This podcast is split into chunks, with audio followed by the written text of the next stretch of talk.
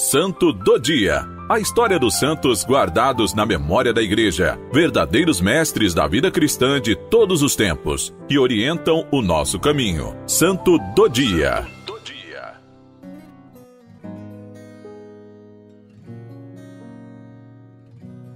Dia 8 de novembro, o mês de Todos os Santos, celebramos a memória de Santa Elizabeth da Trindade. Em tudo se deixou amar por Deus e, assim amada, buscou ser um louvor de glória. Elizabeth Catés nasceu no campo militar de Avor, França, em 1880. Seu pai era um militar, sendo a pequena Elizabeth educada neste ambiente. No ano de 1882, a família Catés se transferiu para a cidade de Dijon, Desde pequena, Elizabeth se destacava pelo seu forte temperamento, demonstrando ser uma criança geniosa e de um caráter muito enérgico e irascível. Sua mãe buscou ensiná-la a controlar-se por amor.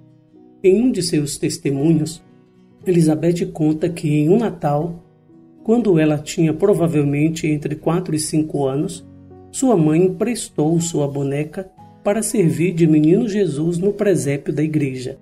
Quando a pequena Elizabeth, na missa da noite de Natal, olhou para dentro da manjedoura e reconheceu a sua boneca, fez um grande escândalo, chamando o padre de malvado e exigindo que ele lhe devolvesse a sua boneca. Esse foi um pequeno exemplo de quanto essa jovem de temperamento forte precisou ser trabalhada no autodomínio e na ternura. Elizabeth foi um grande exemplo de alguém que se deixou transformar pelo amor de Deus. Os santos não foram pessoas perfeitas, foram homens e mulheres que se deixaram transformar por Deus e souberam viver o ordinário da vida de forma extraordinária. Aos sete anos de idade, Elizabeth perdeu o seu pai, uma grande dor para sua mãe que a partir daquele momento teria que educar sozinha suas duas filhas, Elizabeth e Margarida. Nesta mesma época, a pequena Elizabeth confessava ao cônego Angles o seu desejo de um dia ser religiosa. Desde pequena se destacava pelo seu amor a Jesus. Logo após a morte do pai, sua família se mudou para perto do Carmelo e assim a pequena foi crescendo rodeada dos sinos do claustro, ao ponto de, na juventude, compor uma poesia sobre o que via da sua varanda.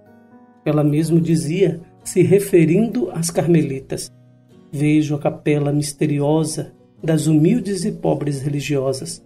Santas jovens, como vos invejo. De sua varanda, Elizabeth via o mosteiro das carmelitas e sonhava em um dia viver ali como uma delas. Elizabeth também se inscreveu no conservatório e assim se tornou uma grande pianista. Ao passar um dia em frente ao teatro de Dijon, disse a uma amiga: Eu queria ser uma grande pianista e fazer um grande concerto neste lugar. A amiga perguntou o porquê desse desejo, obtendo a seguinte resposta: Quero estar lá para aquele meio ter pelo menos uma alma que ama a Deus. Em 1894, sentiu um apelo interior de se entregar ao celibato, mesmo que privadamente, e seguindo esta inspiração, fez um voto privado de virgindade. Em 1895, ganhou o certificado no conservatório. Dentro do coração da jovem Elizabeth crescia cada vez mais o desejo de se entregar por inteiro a Deus dentro do Carmelo. Mas sua mãe não aceitava, pedindo que a filha esquecesse o Carmelo e nunca mais falasse nisso. Depois de muita luta e oração, a mãe consentiu que a filha entrasse no Carmelo, mas só aos 21 anos de idade. Elizabeth esperou mais de quatro anos para entrar no seu tão esperado claustro na sua vida, no mundo já era uma vida de carmelita. No dia 2 de agosto de 1901, aos 21 anos de idade, entrou no Carmelo, recebendo como nome religioso o de Irmã Elizabeth da Trindade. De fato, a Trindade seria a fonte de toda a vida de Elizabeth. Ela vivia mergulhada nos três, os meus três, assim chamava a Trindade. Elizabeth descobriu na Trindade o seu céu, vivendo escondida no coração do Pai.